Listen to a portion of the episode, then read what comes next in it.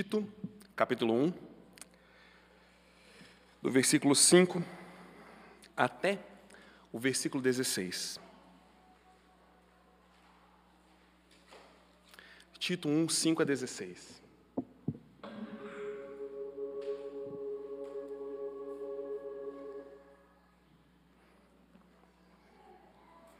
estava gostando do fundo para ler aqui, ficou bacana. A razão de tê-lo deixado em Creta foi para que você pusesse em ordem o que ainda faltava e constituísse presbíteros em cada cidade, como eu o instruí. É preciso que o presbítero seja irrepreensível, marido de uma só mulher, e tenha filhos crentes, que não sejam acusados de libertinagem ou de insubmissão. Por ser encarregado da obra de Deus, é necessário que o bispo seja irrepreensível, não orgulhoso, não briguento, não apegado ao vinho, não violento, nem ávido por lucro desonesto. Ao contrário, é preciso que ele seja hospitaleiro, amigo do bem, sensato, justo, consagrado. Tenha domínio próprio e apegue-se firmemente à mensagem fiel, da maneira como foi ensinada, para que seja capaz de encorajar outros pela sã doutrina e de refutar os que se opõem a ela. Pois há muitos insubordinados que não passam de faladores e enganadores, especialmente os do grupo da circuncisão. É necessário que eles sejam silenciados, pois estão arruinando famílias inteiras, ensinando coisas que não devem, e tudo por ganância. Um dos seus próprios profetas chegou a dizer: cretenses, sempre mentirosos, feras malignas, glutões preguiçosos. Tal testemunho é verdadeiro. Portanto, repreenda-os severamente, para que sejam sadios na fé, e não deem atenção a lendas judaicas, nem a mandamentos de homens que rejeitam a verdade. Para os puros, todas as coisas são puras, mas para os impuros e descrentes, nada é puro. De fato, tanto a mente como a consciência deles estão corrompidas. Eles afirmam que conhecem a Deus, mas por seus atos o negam. São detestáveis, desobedientes e desqualificados para qualquer boa obra. Olha, hoje eu não queria pregar. E não é porque eu queria ficar em casa, debaixo do cobertor quentinho, nessa chuva, né? Não, não é isso. Refletir nesse texto aqui foi difícil, desafiador, sobretudo humilhante.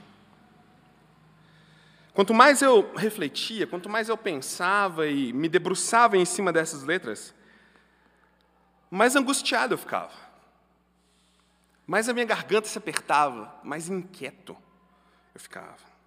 Por mais que eu soubesse que a minha responsabilidade como pastor, pregador, é anunciar como um arauto, alguém que fala as palavras de outra pessoa, anunciar a palavra de Deus, dentro de mim, enquanto eu estudava isso, tinha uma mistura de covardia e coragem, tristeza e gratidão, amor e ódio.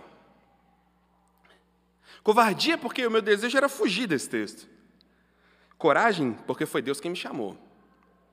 Tristeza, porque eu sei exatamente quem eu sou. Gratidão, porque eu sei também quem Ele é. Amor, porque eu sei como Ele viveu por mim. E ódio, porque eu sei o que não tenho vivido por Ele. De que maneira?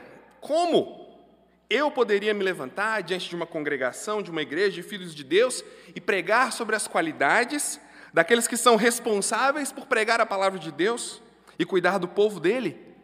Justo eu, tão pecador. Por que razão Deus colocaria um fardo tão pesado nos seus pastores? Tem um poema de Adélia Prado Adélia Prado, de Divinópolis, aqui pertinho, ela disse assim: o, poeta, o poema se chama O Poeta Ficou Cansado.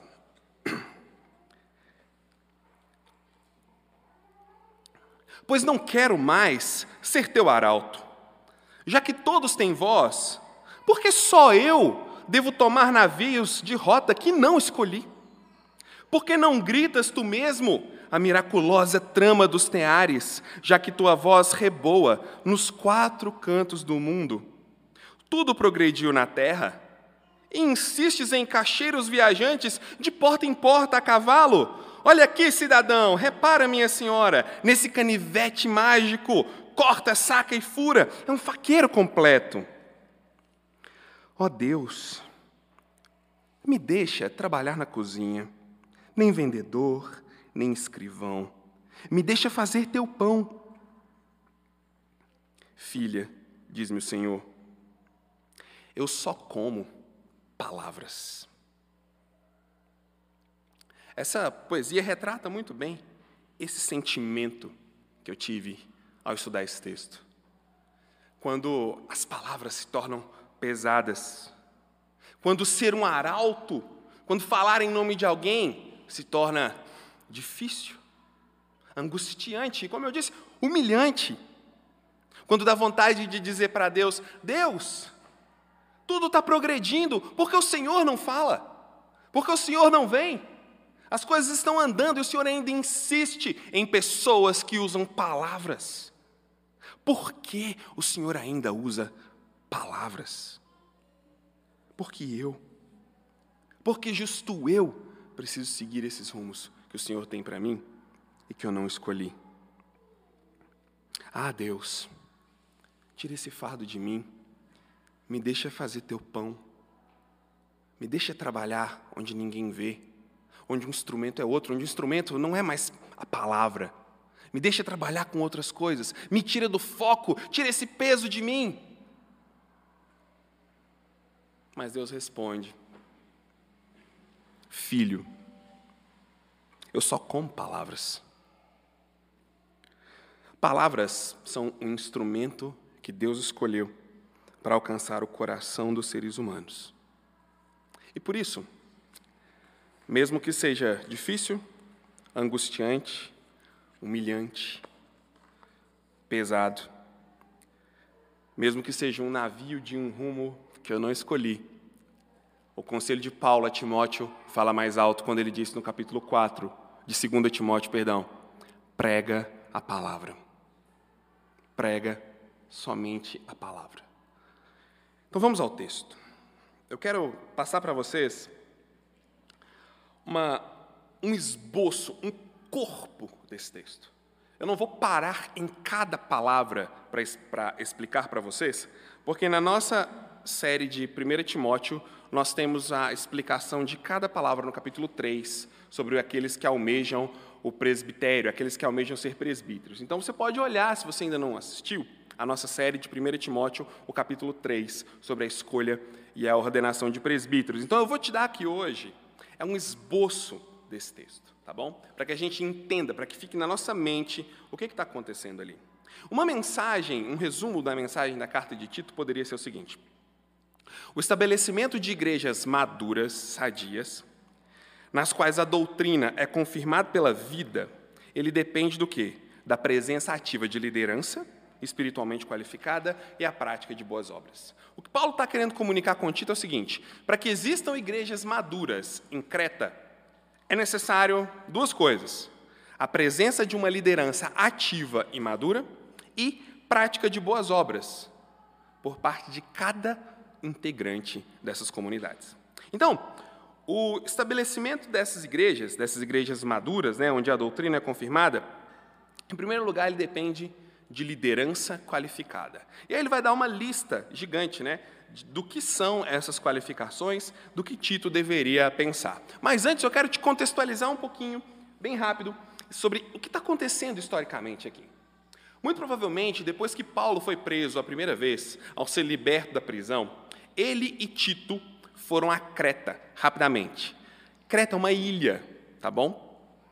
Eles foram até lá, e ao que tudo indica, quando eles chegaram em Creta, eles encontraram alguns cristãos convertidos no dia de Pentecostes. Se você olhar em Atos, no início do livro, você vai ver que quando o Espírito Santo desceu, existiam pessoas, judeus de várias regiões, e Creta era uma dessas regiões. Então, o que provavelmente aconteceu aqui, Paulo, ao chegar em Creta com Tito, encontrou igrejas rudimentares, igrejas baseadas ou fundamentadas naquele ânimo inicial, sabe? Quando a gente é convertido e a gente está empolgado e vamos juntar aqui, vamos fazer alguma coisa. Eles tinham um ajuntamento ali muito rudimentar do que era a igreja.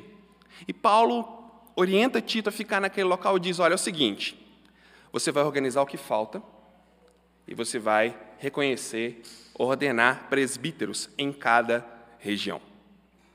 E esses homens que ele iria indicar, que tem o objetivo né, de aperfeiçoar a igreja, essa liderança qualificada, eles são indicados com base em três critérios fundamentais aqui que a gente vai ver no texto. Primeiro, eles precisam ser espiritualmente maduros, socialmente equilibrados e doutrinariamente sãos. Espiritualmente maduros, socialmente equilibrados e doutrinariamente sãos. Capítulo 1, do versículo 6 ao versículo 9. Presbíteros devem ser espiritualmente maduros. E ele dá uma lista, eu vou passar nessa lista com vocês, dando alguma outra explicação, mas primeiro, presbíteros devem ser espiritualmente maduros. Precisam ter uma reputação irrepreensível. Essa ideia de irrepreensível na Escritura é o seguinte: imagina que você está com a sua roupa, né, e aí sua blusa ou uma roupa bacaninha que você tem, e tem um fio solto nessa roupa. E você decide, ah, tem um fio solto aqui na minha roupa, e você vai puxar para tirar o fio, mas parece mágico tirando aquele negócio da boca. Você vai puxando, puxando, puxando, puxando, e o fio nunca acaba. Isso é ser repreensível. Alguém encontra um fio na sua vida onde ele pode puxar e ele só vai descobrindo coisas. Ele é repreensível. Quando ele diz para alguém ser irrepreensível, é alguém que não tem fios soltos. É alguém que está organizado. É alguém que já cortou o fiozinho e, como a gente bem sabe, pegou um isqueiro, um fósforo, deu uma queimadinha nele e cauterizou. E ele não, não sai mais. Precisam ser exemplos de fidelidade conjugal e precisam ter filhos obedientes. Isso é interessante porque ele diz o seguinte: presbíteros espiritualmente maduros, eles passam em dois testes: o teste da esposa e o teste dos filhos. Se a esposa diz, ok, você pode pregar, joia, eu vou dar ouvidos à sua pregação, está tranquilo. Se a igreja inteira não quiser ouvir, mas se a esposa falar, não, você tem crédito comigo para falar, está tudo bem. Mas se a mulher falar assim, hum, você vai pregar isso aí lá na igreja? Isso é hipócrita, acabou. Não tem, não tem autoridade para pregar. É isso que ele está dizendo. E como ele diz o seguinte, ele fala uma coisa que ele diz: olha, aquele que cuida da própria casa, bem, pode cuidar da casa de Deus. Ele é um dispenseiro, um supervisor, um cuidador da casa de Deus. Por que isso aqui é pesado, gente? Porque ele diz, ter filhos obedientes. Ele está falando, ó, você vai ver na família dele se ele é um bom líder ou não. Você vai olhar para a família dele e vai saber, olha, ele cuida do filho assim, ele cuida da mulher assim, então é assim que ele vai cuidar da igreja. É isso que Paulo está falando para Timóteo, tá bom? Basicamente é o seguinte: tem um, um candidato a presbítero que bate na mulher. Imagina nas ovelhas. É isso que ele está dizendo. Então, o teste da esposa e o teste dos filhos. Depois ele continua: precisa estar acima de qualquer repreensão, porque são despenseiros de Deus. Isso tem a ver com as linhas soltas, né? Precisa ser humilde, manso, moderado, pacífico e honesto. Dessas palavras aqui, as que eu acredito que a gente precisa definir, humilde nós não precisamos definir, mas manso, moderado e pacífico talvez cause uma certa dificuldade para nós. O que, qual que é a diferença entre manso e pacífico? manso, reage com paz a alguma injúria, a alguma injustiça, a algum problema. A reação é de paz. Pacífico, ele age com paz, ele busca a paz. Então, note, em ser manso, ele está reagindo a alguma coisa que aconteceu com ele. Aconteceu algo com ele, ele está reagindo com mansidão.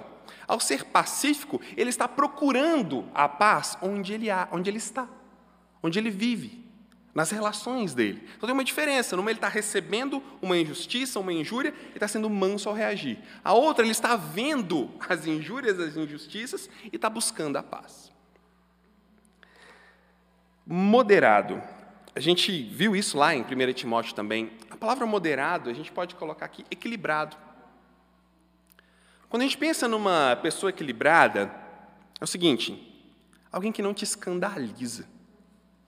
Alguém que, alguém que não violenta a consciência comum. Alguém disposto a andar em equilíbrio, nem para muito, nem para menos, mas equilibrado com aquilo que são os padrões da sociedade, da comunidade, da igreja, onde ele vive. Isso é ser alguém equilibrado, nem a mais, nem a menos. E por último, eu acho que esse é muito importante e ele é uma das causas da grande desconfiança que a gente tem hoje em líderes religiosos, eles precisam ser honestos. Você sabia que foi feita uma pesquisa sobre os líderes que têm menos relevância na sociedade? Diferente do que era há algumas décadas, hoje nós temos políticos, né? esse não mudou, políticos, e o que mudou? Líderes religiosos, em descrédito, como pessoas não confiáveis, desonestas, pessoas distantes de uma realidade sadia. Então, Tito, escolha presbíteros, como? Espiritualmente maduros. Tito, escolha presbíteros, como? socialmente equilibrados. Socialmente tem a ver com o relacionamento com os outros. E aqui é legal porque ele coloca algumas coisas. Ó. Hospitaleiro, capaz de receber bem. Estimular a boa conduta, isso aqui é legal. O que, que Paulo diz? Olha, seja meu imitador, como eu também sou de Cristo. A gente tem aqui modelagem, alguém que é um exemplo para o outro. Ele estimula, não só com palavras, não só com demagogia, mas com conduta. Sensíveis, você já teve sofrendo diante de alguém que não demonstrou nada para o seu sofrimento? Você já contou algo muito empolgante da sua vida para alguém que não estava nem aí? Ou você já compartilhou alguma coisa muito profunda e quando você terminou de falar, a pessoa fala assim: Não, desculpa, o que você estava falando mesmo? Tudo isso são características de uma pessoa insensível. Então, uma pessoa sensível é uma pessoa que percebe que se adianta, que dá atenção, que se importa com sentimentos. É que vê o outro como humano e não só como número, não só como recurso, não só como finanças, mas como gente, gente de verdade, que sente, que vive, que sofre, que se alegra, que chora, que ri. Justos, Justo baseado em quê? Nele mesmo? Isso é interessante. Ah, fulano é muito justo. Sobre qual padrão? Sobre o padrão da palavra. Alguém que busca a orientação na Escritura. Consagrado em sua conduta e com domínio. O que seria consagrado na conduta? Isso é interessante, porque a palavra santificado, que ele usa aqui, outras versões usam consagrado, é o seguinte: olha, santificado e consagrado. Uma pessoa santificada é uma pessoa separada para alguma coisa em particular. Quando você diz santificado na sua conduta, ele tem uma conduta separada para algum padrão em particular. Ele tem uma conduta consagrada, dedicada a algo. Que algo é esse? O seu sentimento? O seu desejo? a sua vontade. Não, como quem veio na aula hoje ouviu, ao seu compromisso com Jesus. Santificado para agir conforme o seu compromisso com Cristo. Isso aqui, gente, nada mais é do que o compromisso é maior que o desejo. Tão difícil isso, né? Vocês estão entendendo por que eu fiquei desesperado para pregar esse texto? Ter domínio de si. Gente, vamos falar a verdade. Talvez o que, o que nós mais queríamos, gostaríamos de ter hoje, é domínio de nós mesmos. Não é? É conseguir acordar naquele horário, é conseguir fazer exercício. Cheguei aqui, eu já estava querendo chorar. Fazer exercício, gente, tem tanta coisa para fazer, dia a dia, tanta coisa. Quando vê o dia já acabou. Mas isso é falta de domínio. E muitas outras coisas que nós gostaríamos de dizer. Eu consegui, eu me dominei socialmente equilibrado, ter domínio de si no trato com os outros. Não só naquilo que a gente faz para a gente, mas naquilo que a gente faz para os outros. Há um tempo atrás a gente tinha uns amigos e uma amiga que ela dizia o seguinte: Eu sou sincera, eu falo na cara mesmo. qual que era a. O que ela estava falando? Ela estava dando uma desculpa para ser grosseira. Basicamente é isso. É a desculpa para ser grosso, ignorante com os outros. Na... Não, eu sou assim mesmo. É isso que ele está falando. Tenha domínio de si. Tem hora que você fala, tem hora que você não fala, tem hora que você abre a boca, tem hora que você fecha. Você consegue pensar socialmente e dizer: será que é a hora certa para isso, para aquilo? Vamos lá, vamos continuar, não quero ficar muito tempo aqui. Espiritualmente maduros, socialmente equilibrados, doutrinariamente sãos. Presbíteros precisam ser doutrinariamente sãos. O que é ser doutrinariamente são? Versículo 9, primeira parte. Ele precisa estar absolutamente convencido da mensagem do Evangelho. Se não tem isso aqui, isso poderia ser o primeiro da lista, né? Ao invés de ser o terceiro, poderia ser o primeiro. Se não está convencido da mensagem do Evangelho, está fazendo o que dentro de uma igreja?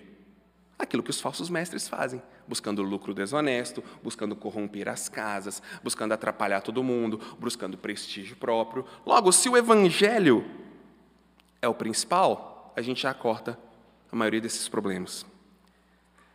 Estar absolutamente convencido da mensagem do Evangelho e ser capaz de fazer duas coisas. Paulo diz, continuando o versículo 9: estimular e refutar. E ele coloca as duas coisas na mesma frase. Capaz de estimular a fé daquelas pessoas para que eles tenham uma fé sadia, mas também capaz de refutar o que eles dizem que é a verdade. Não é só, vem cá, vamos caminhar junto e tal. Aqueles que caminham juntos, ótimo, nós vamos caminhar juntos. Mas aqueles que insistem no erro, ele precisa ser capaz de convencer. Ou pelo menos de refutar. Às vezes não convence, mas pelo menos chegar ao ponto onde a pessoa só não muda de opinião porque ela está muito orgulhosa. Você já viu isso? Já aconteceu isso com você? Alguém está conversando, trocando uma ideia, você dá todos os argumentos. Não tem como a pessoa não aceitar, mas ela é tão orgulhosa, tão dura que ela fala: não, não, não. E a conversa acaba. Pelo menos chegar nesse ponto, de expor todos os argumentos, de não deixar uma brecha para que a pessoa fale: mas eu não sabia disso, não sabia daquilo. Enfim. Essa missão de refutar e de estimular, ela envolve duas coisas. Refutar, primeiro, refutar eficazmente, como eu disse, a doutrina dos falsos mestres, que faziam o quê? Se você lê do versículo 10 em diante, você vai ver pessoas que estão tirando proveito da mensagem do Evangelho. Eles estão usando a mensagem do Evangelho para eles mesmos. Olha, o Evangelho é isso, isso e isso, mas quem ganha no final das contas são eles. Quem recebe o mérito, o louvor e principalmente a grana são eles. Então a natureza dessa missão, ela seria em primeiro lugar de oposição. Fazer frente a alguma coisa que está indo na direção errada. Parar como um muro na frente daquilo que vem em oposição. A urgência dessa missão, por que ela é tão urgente? Por que, ele está tão. Gente, parece que Paulo está assim, pegando pessoas no laço. Vamos, a gente precisa de líderes para colocar isso aqui em ordem. Por quê? Porque famílias estão sendo destruídas, casas inteiras estão sendo arruinadas. Capítulo 1, versículo 11. Porque eles entram e destroem casas inteiras, famílias inteiras. Por que, é urgente ter uma oposição a isso? Porque é algo muito precioso. Porque a primeira igreja de qualquer pessoa está sendo destruída que é a família. Está sendo pervertida, corrompida. E por que é tão difícil? versículo 12 e 13. Por causa da natureza e do caráter dos cretenses. Não foi só Epimênides que disse: Ah, cretenses, feras terríveis, ventres preguiçosos. Não foi só ele. Tem uma lista de vários outros sábios. Alguns deles tidos como os sete grandes sábios da antiguidade, que falaram dos cretenses como feras terríveis, como pessoas más, como pessoas que só pensavam em sexo, em dinheiro e autopromoção. A missão desses presbíteros era de fazer oposição, mas era também confrontar o erro. Com que propósito? Que as pessoas chegassem a ter uma fé sadia quando a gente fala em confrontar, em fazer oposição, fica na nossa cabeça uma mentalidade muito militante, né? Nós temos que lutar contra, nós temos que bater de frente, porque aqui é chapa quente e tal. Não é isso que ele está falando. Porque senão ele não diria antes, ele precisa ser manso, precisa ser pacífico. Ele não está mandando ninguém brigar, bater nos falsos mestres. O objetivo é fazer uma oposição, confrontando o erro, para que eles se tornem sadios na fé. Ele não está descartando essas pessoas para verdadeiro arrependimento. Não está descartando essas pessoas para uma crença saudável. Mas o objetivo é que eles tenham uma crença sadia. O alvo é levar os crentes a descartar, no versículo 13 e 14, a lealdade deles aos judaizantes e elevar a fidelidade deles a Deus. Judaizantes, não sei se você lembra, são pessoas que agregam ao Evangelho de Jesus Cristo práticas dos judeus, como, por exemplo, circuncisão, evitar alguns alimentos, algumas práticas de asepsia, muito relacionadas a lavar a mão, aquilo que a gente come, deixa de comer. Eles acrescentam isso como condições para que o evangelho funcione na vida. O objetivo é largar a fidelidade a tudo isso e levar a fidelidade ao evangelho leve, puro e de liberdade. Porque o padrão da missão deles é a liberdade. Versículo 15 e 16. Ele vai dizer: Olha, para quem tem um coração puro, tudo é puro, gente. Para quem tem um coração no Evangelho, vai ser fácil de entender, vai ser, vai ser claro como o dia. Mas para quem tem um coração impuro, tudo é impuro. Para quem já está na escuridão, para quem já está distorcido, tudo é mais distorção. Por isso precisa de confronto. Para que a profissão de fé de vocês seja baseada na liberdade para que a vida de vocês não se torne vidas inúteis, que negam a liberdade do Evangelho, como Gálatas. Paulo fala lá em Gálatas: para a liberdade foi que Cristo vos libertou.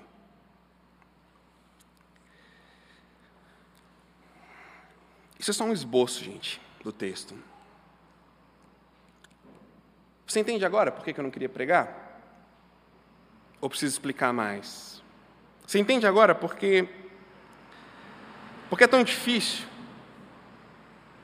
Entende agora porque quando eu digo, porque eu tenho que pegar navios com rotas que eu não escolhi? Quem pode ser assim? Quem aqui tem todas essas qualificações? Qual presbítero tem todas essas qualificações aqui? Você pode ficar de pé, por favor? Deixa eu sentar. Quem pode ter tudo isso?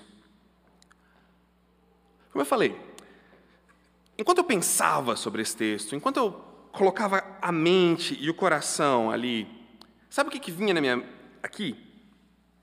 Minhas falhas e meus pecados. Sendo já pastor, pregador do evangelho, olhando para tudo isso, o que latejava na minha cabeça era meus pecados, minhas falhas, minhas incapacidades, principalmente com minha esposa e com meus filhos, que é a minha primeira igreja. E, e aquilo que era uma reflexão intencional, gente, e devocional, enquanto eu estava ali lendo esse texto, aquilo acabou se transformando, aquilo acabou mudando e foi se tornando num momento de acusação, num momento de opressão maligna. E de repente, um momento onde eu estava comparando a minha vida com a palavra e deixando o Espírito falar comigo, de repente eu estava debaixo de algumas frases que explodiam na minha mente. Que eram essas: ó. Você não é digno. Você nunca poderia estar lá pregando. Desça desse púlpito. Como é possível alguém assim agir assim em casa e subir ao púlpito para pregar para os outros, seu moralista. Desça daí. Você não tem nada de bom para falar. Você é um nada. Você já ouviu essas frases na sua mente quando você se dispôs a fazer alguma coisa para Deus? Você custa para se dispor a fazer algo. Quando você se dispõe, você escuta essas frases. Nesse ponto, o que, é que eu fiz, gente? Ah, eu parei tudo e fui assistir uma mensagem do Dave Leonardo para levantar meu moral, para escutar que eu sou o centro da vontade de Deus e do coração de Deus e que eu sou o calcanhar de Aquiles de Deus. É isso que eu fiz? Não! Não foi isso que eu fiz. Nessa hora, a única coisa que o Evangelho me disse, sabe o que foi? É tudo verdade.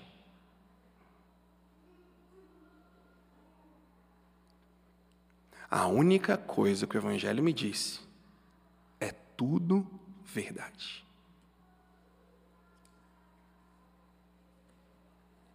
Você é isso mesmo. E ainda mais.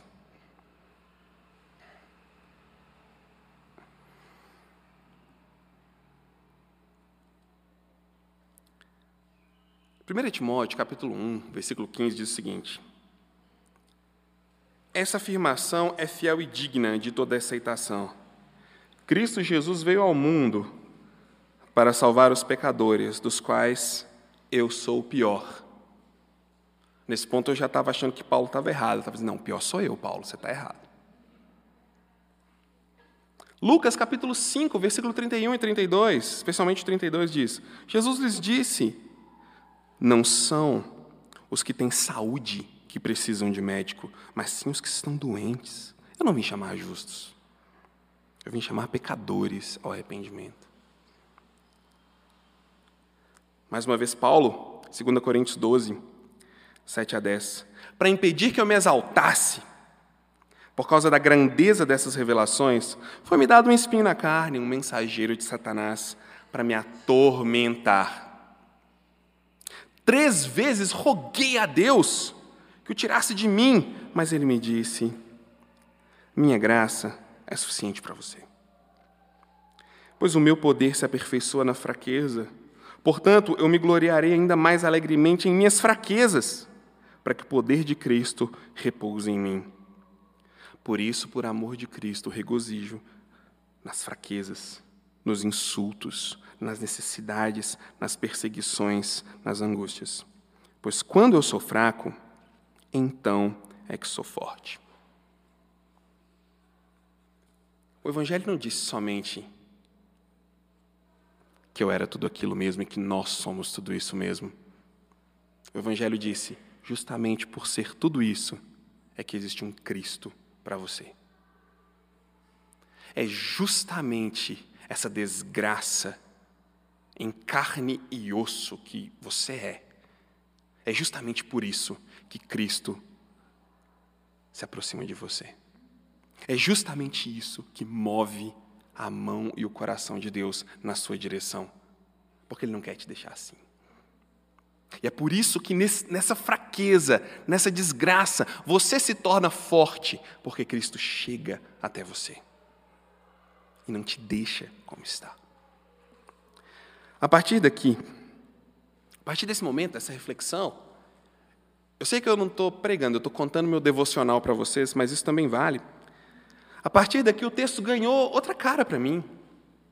Ficou diferente, porque ao invés de um processo de seleção de líderes, porque isso acontece muito, gente. A gente ouve cada coisa. Uma igreja estava procurando um pastor, né? E aí, é uma igreja mais antiga e tal. E os critérios para essa igreja encontrar um pastor era assim, ó. A gente quer que tenha entre 40 e 50 anos, a gente quer que tenha pelo menos uns 15 anos de experiência, que tenha muita aptidão para gestão, que tenha pelo menos um doutorado em teologia e que seja disposto a servir nossa igreja. Gente, um cara desse vai estar sendo CEO da, da Siemens, da Vale, da Coca-Cola, ele não vai estar sendo pastor na igreja, necessariamente. Então, mais do que um, um processo de seleção, de ver quem é bom de apresentar currículo, eu vi outra coisa. Eu vi o resultado da graça de Deus na vida das pessoas. Ou melhor, eu vi alguém dizendo para outra pessoa: procure resultados de graça na comunidade. Procure resultados do Evangelho entre as pessoas. E chame essas pessoas para servir. Isso é totalmente diferente. Isso muda tudo. Porque eu não estou agora escolhendo os bons, os top. Eu estou agora procurando os fracos, mas que sabem que o são. Se você olhar para essas qualidades e fizer a seguinte pergunta: como e onde essas qualidades se revelam? Já fez isso? Faz esse exercício. Volta para o texto, né? volta para lá. Todas as qualidades que eu falei, emocionalmente, espiritualmente maduro, socialmente equilibrado, doutrinariamente são, várias qualidades aqui. Como isso acontece? De que forma isso se manifesta? Você vai ver que elas não são qualidades estáticas. Não são qualidades estáticas no sentido que ele é aquilo, ele representa aquilo, aquilo é ele, ele é o controle, ele é o equilíbrio, ele é o domínio. Não, não são qualidades estáticas, são qualidades de movimento. Que elas são demonstradas de forma reativa e não sempre ativa. Como assim? elas são praticadas na presença de uma oportunidade pecaminosa contrária. Ou seja, são qualidades que, na maioria das vezes, são vistas quando elas fazem oposição a uma tentação ou a uma oportunidade pecaminosa. Não são estáticos. Como eu disse, ele não é o controle, ele não é a doutrina, ele não é a fidelidade, não. Diante de uma oportunidade para lucro desonesto, ele mostra o seu caráter. Diante de uma oportunidade, de uma tentação para a imoralidade, para uma traição, seja ela de desejo visual ou prática sexual, ele mostra a sua fidelidade conjugal. Em momentos de tensão, discordância, ele mostra ser pacífico. E aplique isso a todas as outras.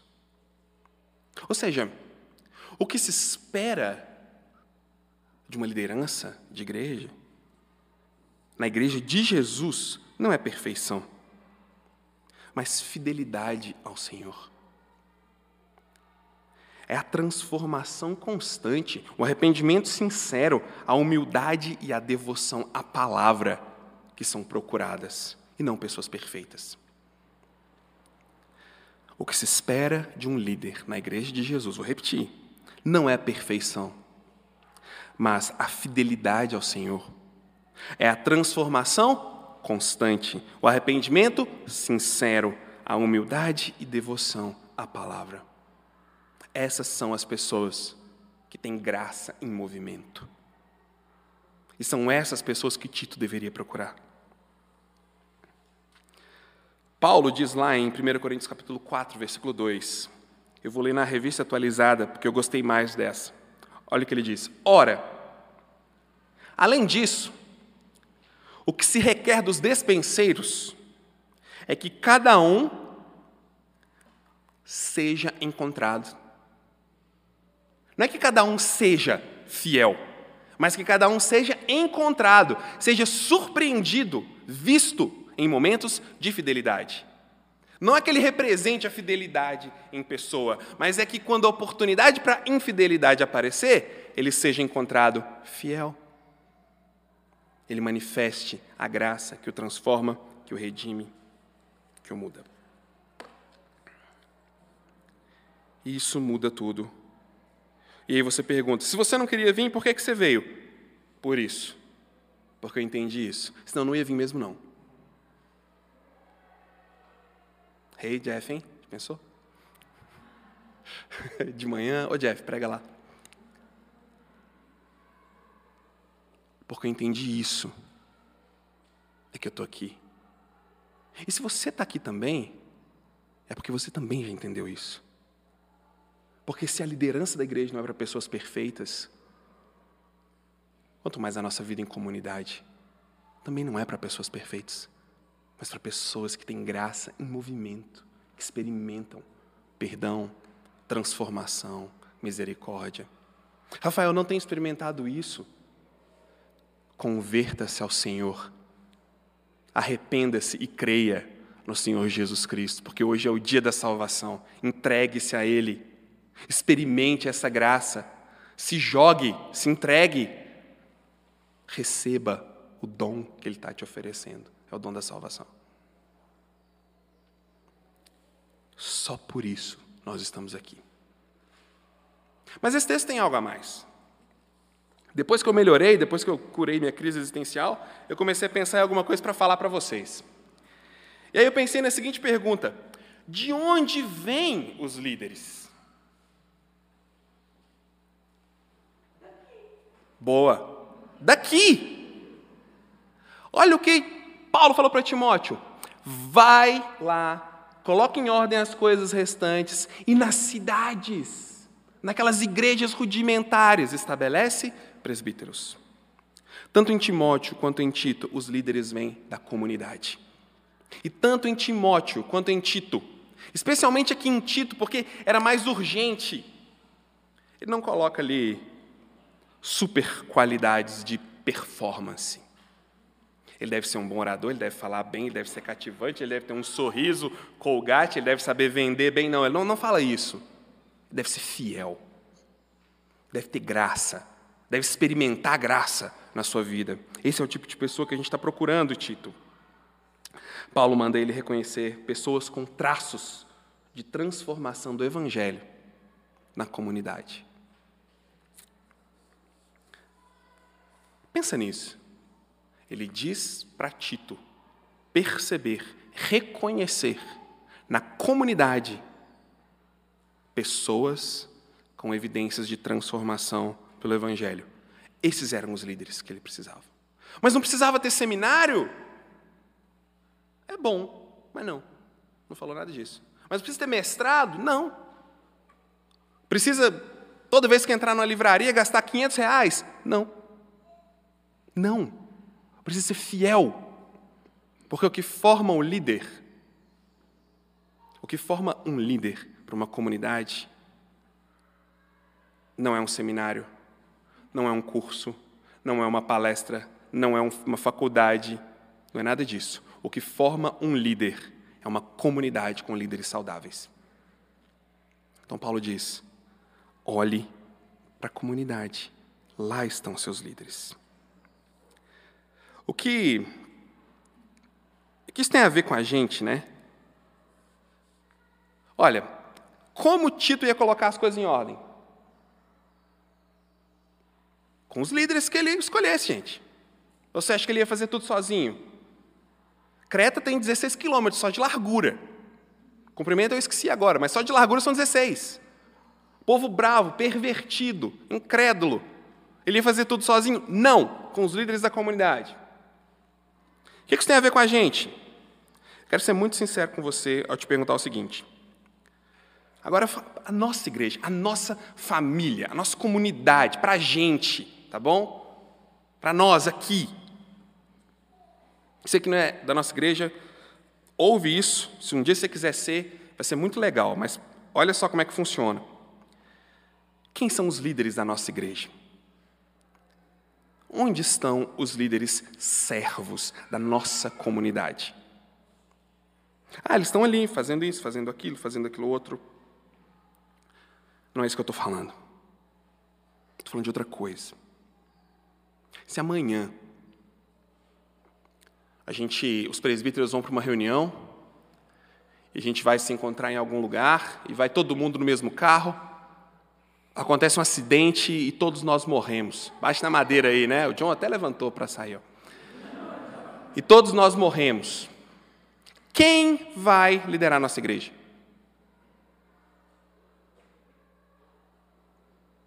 Quem vai levar para frente? Ou vai ficar todo mundo sentadinho assim, esperando? É, vamos esperar vir alguém dos Estados Unidos para cuidar da nossa igreja? São os líderes da comunidade são as pessoas que estão aqui. São as pessoas que estão experimentando o Evangelho. É você. Hoje, na nossa igreja, as demandas espirituais e logísticas são muitas. Muitas. Nós do conselho nos esforçamos ao máximo para suprir as espirituais. E não damos conta de tudo. Nós da equipe da igreja, mais especificamente Fernanda, eu e o Wellington, corremos atrás igual loucos durante a semana para resolver coisas logísticas. Fora todas as pessoas que estão envolvidas, servindo alguma coisa. E a gente não dá conta. A gente não consegue fazer tudo. E olha que a Fernanda, nossa secretária, trabalha em tempo integral. São muitas demandas. Eu tenho muita gratidão para todo mundo que serve. De verdade, nós do conselho temos muita gratidão para todo mundo que serve. Não é fácil. Mas ainda assim, tem espaço para muita gente servir. Tem espaço para muita gente participar. Principalmente para os homens da nossa igreja participarem. Eu não estou falando contra as mulheres, pelo contrário, as mulheres já fazem muito. Eu vejo muitos homens sentados enquanto as irmãs da nossa igreja estão correndo para baixo e para cima para fazer alguma coisa. Isso não é legal para nós. Fomos chamados para exercer o mesmo padrão da liderança de Cristo, né, gente? Estou falando com você mesmo, homem. Nossa, Rafael, eu vou te odiar depois disso. Eu não estou nem aí. Eu já peguei o navio que eu não escolhi a rota mesmo. Onde estão os homens para servir, para pôr a mão na massa? Deixa eu falar uma coisa para você. Se nós tivéssemos cinco homens, servos, humildes e dispostos, para se encontrar a cada 15 dias, para a gente resolver muitas coisas da nossa comunidade, a gente resolvia tudo. Só cinco.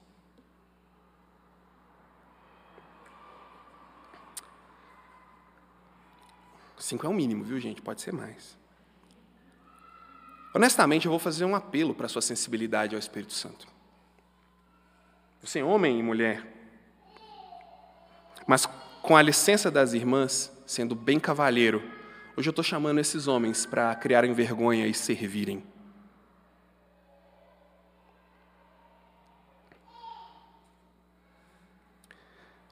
Eu faço um apelo para a sua sensibilidade ao toque do Espírito e digo: se Deus está te chamando, se Deus está te falando assim, oh, você tem que fazer alguma coisa, eu quero fazer alguma coisa, mas eu não sei o que, é. Nossa, senti uma vontade aqui quando o Rafael falou aquilo. Nossa, senti um ódio do Rafael quando ele falou que eu tenho que servir. É você mesmo que está precisando. Não seja insensível ao toque do Espírito mesmo se o toque do Espírito vier como um beliscão ou um cutucão da mulher. Mas seja sensível ao toque do Espírito. Deus tem um chamado para nós. Deus tem uma missão para nós. Nós somos uma comunidade, uma família. Nós podemos viver juntos, servindo juntos e crescendo juntos. Então eu faço um apelo para você. Dê um passo de fé. Se voluntarie, sirva tem muita coisa para ser feita. Nós precisamos de servos perfeitos, uh -uh. experimentam a graça. Não espera alguém te chamar. Às vezes a gente fica esperando, isso acontece, isso é muito comum no Brasil. A gente senta na igreja e fica esperando o pastor chamar a gente para fazer alguma coisa. Não funciona assim, gente. Não funciona assim. Nós somos um corpo nós somos dinâmicos, nós estamos em movimento. Não espere alguém te chamar.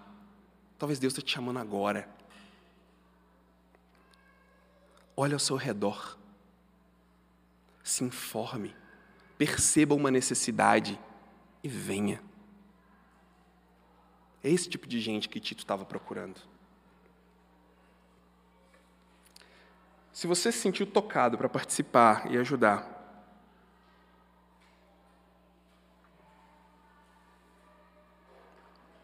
Se você está se sentindo tocado para servir, para ajudar a participar, eu queria orar com você.